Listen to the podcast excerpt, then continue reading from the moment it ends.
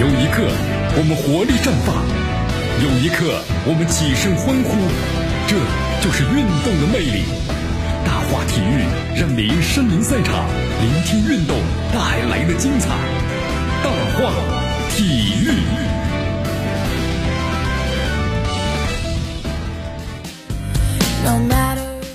这里是大话体育，我是江南，去锁定 FM 九十六点七，去关注我们的节目。呃，咱们首先关注一下咱们中国男足国家队啊，现在目前正在这个海口集训。那么昨天的话呢，打了一场热身赛，和中超球队啊河北华夏幸福，呃，凭借艾克森的这个梅开二度，包括呢张稀哲还有尹洪博，包括于洋的进球，最终结果呢是五比大胜对手啊。阿兰呢没有进场。你看我们说这场比赛的话，是从这个一月二十二号嘛，国足开始集训以来呀，就第一场这热身赛。也是球队呢，从这个去年五月份开始啊，在上海集训之后呢，是再一次安排热身赛。呃，简单看了一下这个媒体报道呢，国足的首发是四三三的阵型，门将刘殿座啊，四个后卫是李磊、于大宝、李昂和这个王刚。那么四个三个中场呢是吴兴涵、徐新和尹洪博，三个前锋啊分别是张稀哲、艾克森，还有就是张玉宁。呃，这场比赛的话呢，上半场还是不错啊，国足呢主导了局面。广州恒大的入籍球员艾克森状态还是不错，个人梅开二度，打两个球。其中还有个任意球破门，那么来自于北京国安队的张稀哲呢和河南进的尹洪博呀各进入一球，呃，河北华夏幸福由这个冯刚的上半场呢扳回一球，上半场呢国足就四比一领先了，呃，下半场呢国足就是换了不少的球员啊大轮换，那么教练组希望每个球员呢都锻炼一下有出场的机会，北京国安队的后卫啊于洋再入一球，最终帮助国足呢锁定了是五比一的比分，呃，咱们介绍一下啊河北华夏幸福。河北华夏幸福呢，在去年中超联赛啊打进了争冠组，最终呢排名是第八位。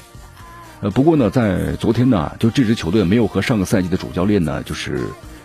呃接风续约，所以主教练呢职位是空缺的。那么这一次的冬训呢，是由助理教练带队的。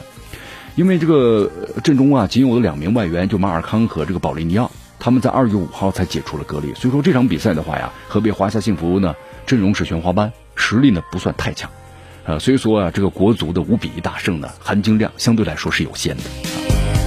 那么就是在二月三号的时候啊，刚刚抵达海口的另外一位广州恒大的入籍球员阿兰，那么在场边呢观看了队友们的表现，本人没有出场啊。那么阿兰抵达这海口之后呢，我们说第二天就跟队训练了，身体状态还是不错的。但是要跟上这个国足的战术体系啊，因为我们说了，俱乐部的个比赛跟国家队比赛不一样了，对吧？俱乐部的比赛呢，相对来说对手比较弱，所以靠这个个人单打独斗呢有效果。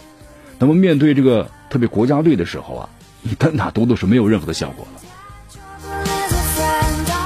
好，根据了解的话呢，在二月九号的时候，国足还要和中超的升班马的长春亚泰要打一场的这个呃热身赛。如果条件允许的话呢，国足教练可能会派出阿兰呢上场。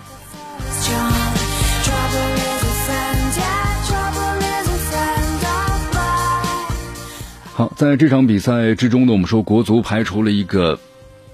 呃，四四四四二的阵型啊，呃，那么同时呢，采用的是这个菱形的这样一种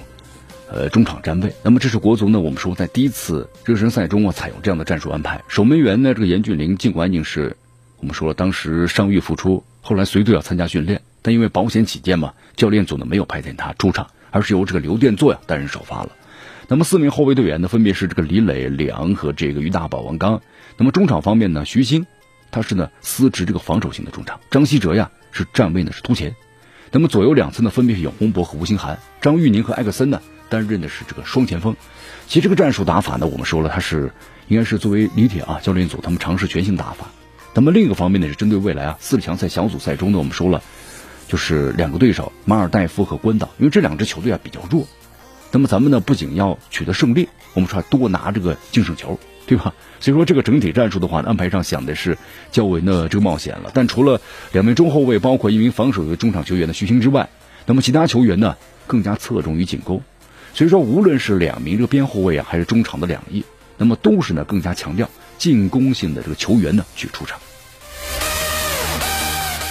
好，这样的安排咱们分析一下有效果的。你看吧，华夏队呢，因为这个外援呢才回归，所以呢，本场比赛的话呢，都是这个全华班出手。呃，面对这样的对手呢，国足在开局僵持一段之后啊，那么第二十一分钟，通过任意球机会，由艾克森呢率先打破场上的僵局。之后的话呢，这个局面基本上都是由这个国足呢所掌握了啊。呃，仅仅一分钟之后，张稀哲在大禁区之外一脚的天外飞仙远射。把比分呢改为二比零。第二十六分钟，我们是尹洪博又利用一次的抢射，把比分呢扩大为三比零。不过呢，我们说了，当时本来这个国足呢想继续打破这个僵局，扩大领先优势。中后卫于大宝呀和门将的刘殿座之间出现了一次这个失误，被后面插上的这个冯刚抓住机会，被华队扳回了一个球。所以说呢，失了个球啊，这球失球之后的话呢，我们说多多少少吧，对球员们的士气有点影响。所以说，一直到这个第四十二分钟，艾克森呢才用角球呢扳回打就打进一球啊。那么头球帮助国足呢再度的建功，比分呢改为四比一。那么这个比分呢，一直到这个上半场的结束啊就没有再改变了。好，我们说了，因为这个比赛呢是教学赛嘛，所以国足的教练组为了让更多的球员们有机会呢进场进磨合，半场之后的话呢，教练组就更换了一套的阵容继续的出战，而且整个技战术打法进行微调。根据现有人员的国足的下半场应该打四二三幺的阵型，门将呢是曾诚担任，后卫呢是郑铮、于洋、梅芳和唐淼。那么两名防守型的中场呢，池中国和这个王申操。谭龙呢司职是中锋，常飞呀，还有蒿俊闵，包括金敬道在其身后啊游弋着啊。那么这个阵容呢，其实我们说了，最引人注目的还是个王申操，这次呢出现在了防守型防守型的中场的位置上。那么这个方面是因为呢，参加这次国足集训的球员。就司职这个位置的球员呢，比如说吴曦有伤在身无法出战，而且没有其他的球员呢可以用了，所以王申超这个球员呢本身就是多面手嘛，除了像两个边后卫的位置上可以打以外，还可以胜任在中后卫的位置。那么在现代足球当中啊，我们说球员呢从中后的位置上提呃提到这个防守型的位置上，或者反过来是非常常见的。所以说就算是热身赛吧，那么国足教练组其实我们说了，还是在进行一个什么呀一个尝试。好，不过呢，相对于上半时而言，国足下半时的阵容呢，尽管在战术安排方面大家都比较熟悉了，四二三幺，对吧？但因为之前我们说从未在一起配合过啊，不像上半时的第一次采用的四四二，啊，这棱形中场站位。但是因为呢，队内有五名这个国安的球员，那么中轴线呢，从于大宝、张稀哲到张玉宁都是国安球员，这是一个基本的框架都在啊，所以说配合方面呢，相对来说还是非常默契一些的。所以说配合方面呢，显得比较流畅，但下半时有点磕磕绊绊，是吧？没有创造出很好得分机会了，所以说这个主教练李铁啊，在整个这个上半时呢话不多，但到了下半场的时候啊，叫喊声就开始多起来了啊！直到第七十五分钟，蒿俊闵发出角球的时候呢，于洋冲顶把比分改为五比一。那么于洋的进球啊，我们说了也是国足下半场下半场打四十分钟仅有的一个进球。这下半场呢进到一半的时候呢，右后卫明天呢换下了唐淼，这是教练组呢提前拟定好的计划。也就是在昨天的比赛之中呢，你看先后有上半时十一人，下半时十二人，共二十三人先后呢登场都亮相了。那么之前的话呢，刚刚赶到这个海口呢和国足训练的阿兰，包括呢有伤在身的吴曦，再加上两名这个门将啊，严俊林还有呢董春雨，一共四人啊，没有在这场比赛中呢就亮相。呃，按照计划呢，就是在二月九号的时候呢，国足要打第二场热身赛，那么对手是长春亚泰。好，咱们再来分析总结一下啊！你看，尽管我们说这场比赛就是一场很普通的热身赛，而且呢，仅仅也只是球队啊先前体能储备结束之后，转入呢技战术训练没有多长时间安排的一场的战术的演练课。不过呢，我们说从这个目前比赛的情况来看呢，还是有不小的收获吧。你看，球队这次在海口集训期间呢演练的四四二的阵型啊，四四二本身一个进攻阵型。那么李铁出任国足之后啊，也没有尝试过全新的阵型。那么在昨天比赛中呢。